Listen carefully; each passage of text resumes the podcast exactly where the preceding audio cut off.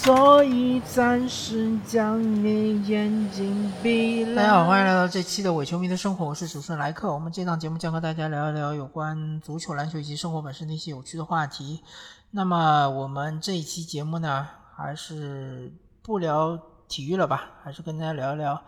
生活的话题。我们生活在现在这样一个嗯社会中吧。然后也是一个非常动荡、变化剧烈的环境。呃，我的标题是《我们的百年孤独》。嗯，《百年孤独》这本书是加西亚马尔克斯写的。嗯，他本人是呃获得了诺贝尔文学奖。他的标签，他身上的标签就是这个，嗯，魔幻现实主义。然后他也是魔幻现实主义写法的一个开山鼻祖吧。嗯，所谓魔幻现实主义，就是放在《百年孤独》里面，就是说，在他描绘的一些日常生活中会出现一些非常魔幻的事情，比如说，呃，其中说，呃，他们这个家庭收养了一个女孩，这个女孩喜欢吃土，呃，然后还有一段是说，嗯，呃，有一天突然刮起了风，然后所有的人都飞到了空中。呃，类似的这样的桥段就会时不时的穿插到一一些看上去比较现实的生活中，它就不是一个奇幻小说，不同于像是比如说呃《指环王》啊，或者是《权力的游戏》这种奇幻小说，它是一个呃看上去像是个现实主义的小说，它也不同于像是呃《失明者漫游记》这种就是。有一个强设定的，或者说是呃高概念的小说，它没有高概念，它感觉像是描述一段历史，但这历史中呢就出现了很多奇幻的场景，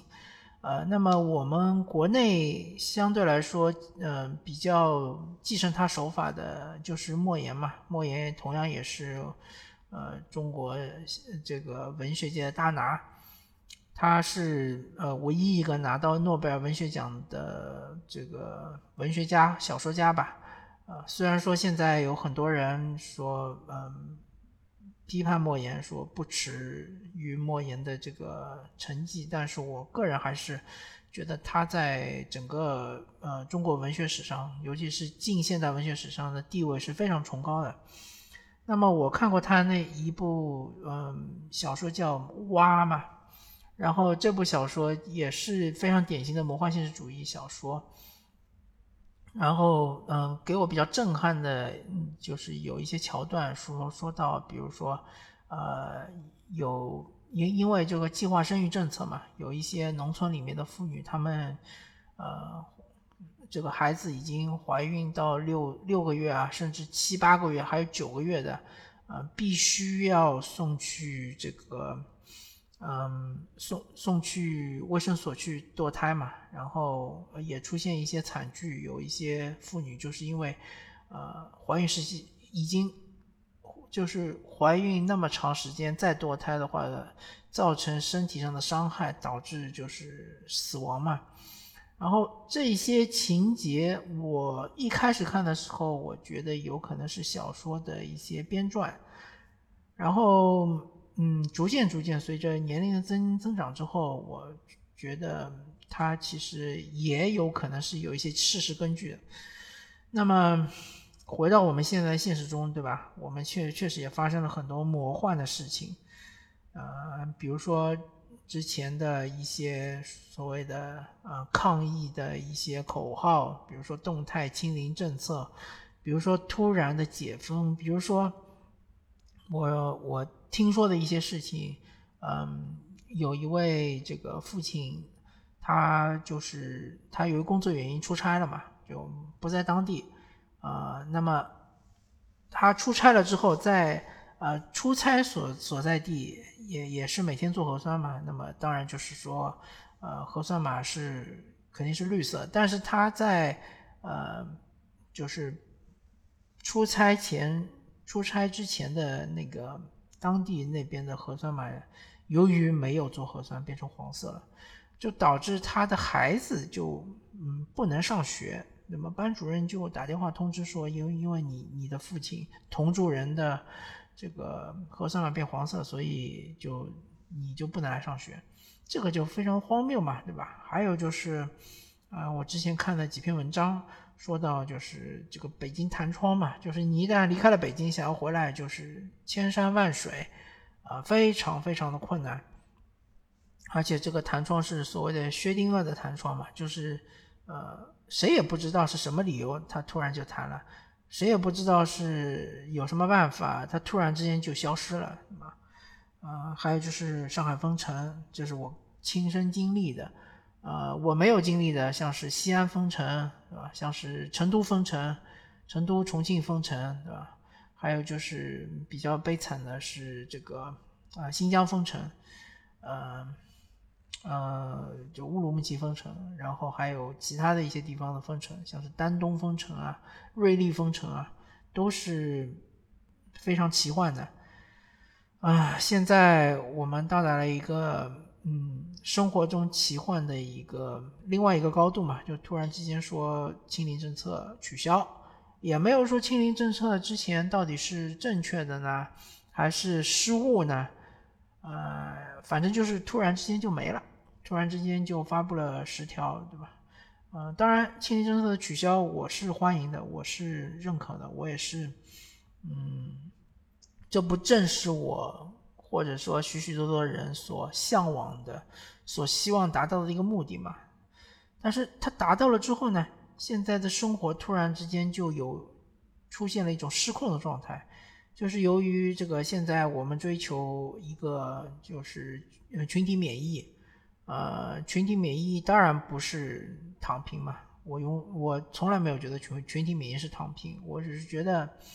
群体免疫应该是在一个嗯不挤兑医疗资源，同时也是尽力的呃维护那些弱势群体，尤其面对病毒的时候的那些弱势群体，让他们免于受到生命威胁的状态下。让大部分健康的人或者是年轻的人，呃，是感染了这个新冠病毒之后，达到一个防火墙，然后是嗯，不要再呃传播，或者说是嗯，不要再嗯造成就是呃那些。呃，老年人或者说一些有基础疾病的人，造成他们的超额的死亡，或者减少超额的死亡。另外就是不要打乱整个社会的呃生活秩序，不要打乱，嗯，不要就是嗯打乱整个经济的发展秩序。我觉得这个才是群体免疫。那么现在已经进入群体免疫状态了之后呢？嗯，一个就是不再做核酸了，那么大家可能就无法知道到底各自是不是呃阳性，是不是就是呃呃新冠病毒是这个呃被感染了新冠病毒。嗯，当然有一些人家里可能还有一些呃这个抗原之类的，那么也可以作为一个依据吧。其实因为台湾那边他们一直是。嗯，主要做快快筛嘛，嗯，快筛快筛的话，其实就是抗原嘛，呃，这个 CDR 就是这个核酸，其实做的很少，所以说我们做抗原也是一个依据嘛，也是一个比较强有力的依据。当然，你抗原做出两条杠的话，基本上也也就是确定你是这个感染了新冠病毒嘛。奥密克戎其实。嗯，危害也没有那么大，至少对于生命的危害没有那么大。所以说感染了之后，就是建议就在家自我隔离嘛。但现在比较搞笑的一点就是，或者说比较魔幻的一点，要求公共场所都要戴口罩，甚至要求就是在户外也要戴口罩。当然，这个要求好像没有明文规定啊，好像并没有看到出来任何的文件，但是。呃，一个是民间的要求，第二个就是某一些嗯公共单位、事业单位，嗯，包括什么公交车之类的，他们的一些要求，我不知道这个要求的意义在哪里。嗯，第一个就是本来就是大家可能都要感染，第二个就是只有理论上来说应该是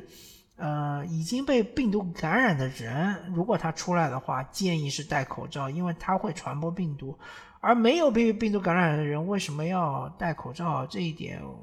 这个逻辑我其实没有想通啊。因为，你你如果说假设你是一种假设的前提，就是说有很多人已经被感染了，然后他们出来没有戴口罩。所以说，你没有感染的人应该戴口罩，这样的话你可以保护自己，对吧？但这个假设前提是不存在的呀，没有说有那么多人出来了，同时他又知道自己感染了，他还要出来，对吧？因为大多数我们应该，嗯，如果说我的信息信息嗯是正确的话，如果我得到信息是正确的话，大部分感染的人。呃，会有一些轻症，那么轻症可能就是发烧、咳嗽之类的，然后他自己也查了抗原了，发现自己感染了，大部分人都会选择在家工作或者是休息，对吧？一般的公司也会比较通情达理啊。那么有一些特殊的岗位，比如说医护人员，那是没办法，对吧？因为确实，呃，现在这种情况就是医疗资源挤兑的比较厉害，医护人员也是非常辛苦。呃，这一点我也能体会得到，或者说我也能理解。那那某一些呃医护人员，包括护士、医生，他们需要出现在医院里面，需要为病人呃提供服务，提供他们的专业知识，那也没办法。但是你说马路上面，嗯，那些比如说呃其他的那些工作的人员，如果真的感染了，大部分人我相信他们愿意在家休息。愿意就是等于是病假吧，请病假，对吧？公司也不愿意他们带着呃病毒来上班，所以说这个口罩到底戴着意义有多大？另外，呃，反常识的一点就是，其实，在室外，奥密克戎的病毒感染的几率也是很低很低的啊！大家看看世界杯就知道了嘛，啊，世界杯几万人的球场全部坐满啊，那大家。但是因为它是室外的，所以它其实，呃，感染的风险也没有那么大。呃，我相信看球的观众也不想被感染吧，因为万一被感染了，你毕竟你还是要发烧，对吧？你还是有一些上呼吸道的一些困难。那么你你在一个卡塔尔这个国家，你又不你又不在自己家里，那你你只能躺在酒店里面，对吧？然后这个发烧其实也挺痛苦的。啊，反正就是我，我这一期节目主要是感叹一下，就是，嗯，那么长时间来，确实是非常的魔幻。我之前也发了几期有关于，呃，这个 COVID-19 的一些节目，包括有一些英文节目也被这个直接审查这边毙掉了，对吧？也没有发出来。反正就是挺搞笑的，嗯，然后现在那些所谓的专家。呃，所谓信用破已经信用破产的那些所谓的专家又跳出来说，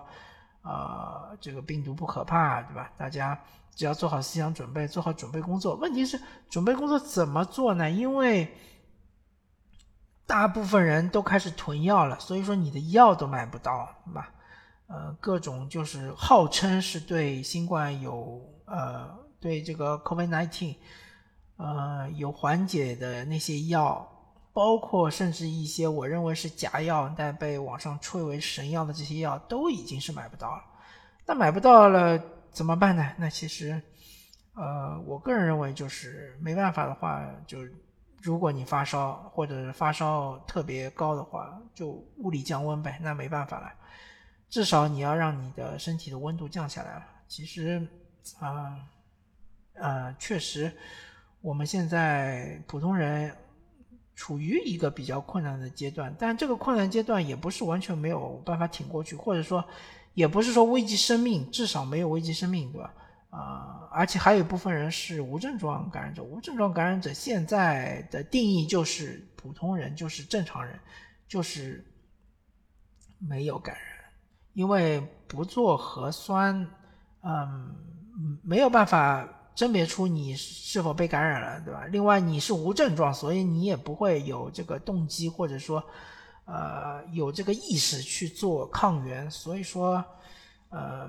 无症状感染者其实是 OK 的，是无所谓的。那么呃，我我觉得现在的情况就唯一的呃问题就是说，如果你你本人不是八十岁以上的老人，或者你本人没有一些基础疾病，嗯，不会因为 COVID-19 然后导致你嗯产生一些并发症，没有这个这些条件，就满足这些条件的情况下，呃，你如果感染的话。唯一的问题可能就是一个是耽误工作，对吧？第二个就是说耽误你的一个计划，比如说，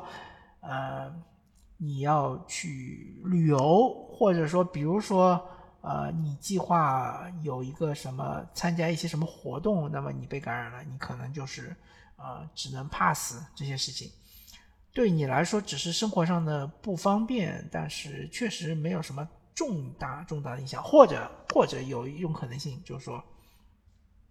比如说你要参加考试，那这个确实啊影响比较重大，尤其是你如果顶着三十九度以上的高烧去考试，肯定是发挥不出来的啊。另外就是，嗯，对于初三和高三的这些学生来说，确实是有挑战，而且挑战是挺大的。就是说，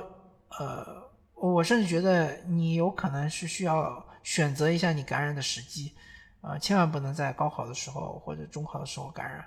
这个就是比较尴尬了。呃，只要在之前感染，其实问题都不是很大。当然，你要指望说在离高考还中考还有半年多的时间内永远不感染，可能性也不大。呃，所以我现在就是对于。现在市面上说什么口罩现在也是价格飞涨，因为我对于药物价格飞涨我是很能理解的，因为就挤兑了嘛，就是呃制药厂制不出那么多药，没有那么多库存，然后大家都在囤药，啊，当然这个药物也是有保质期的啊，呃，如果大家这个这些药囤在那里不吃的话，到时候也是浪费钱。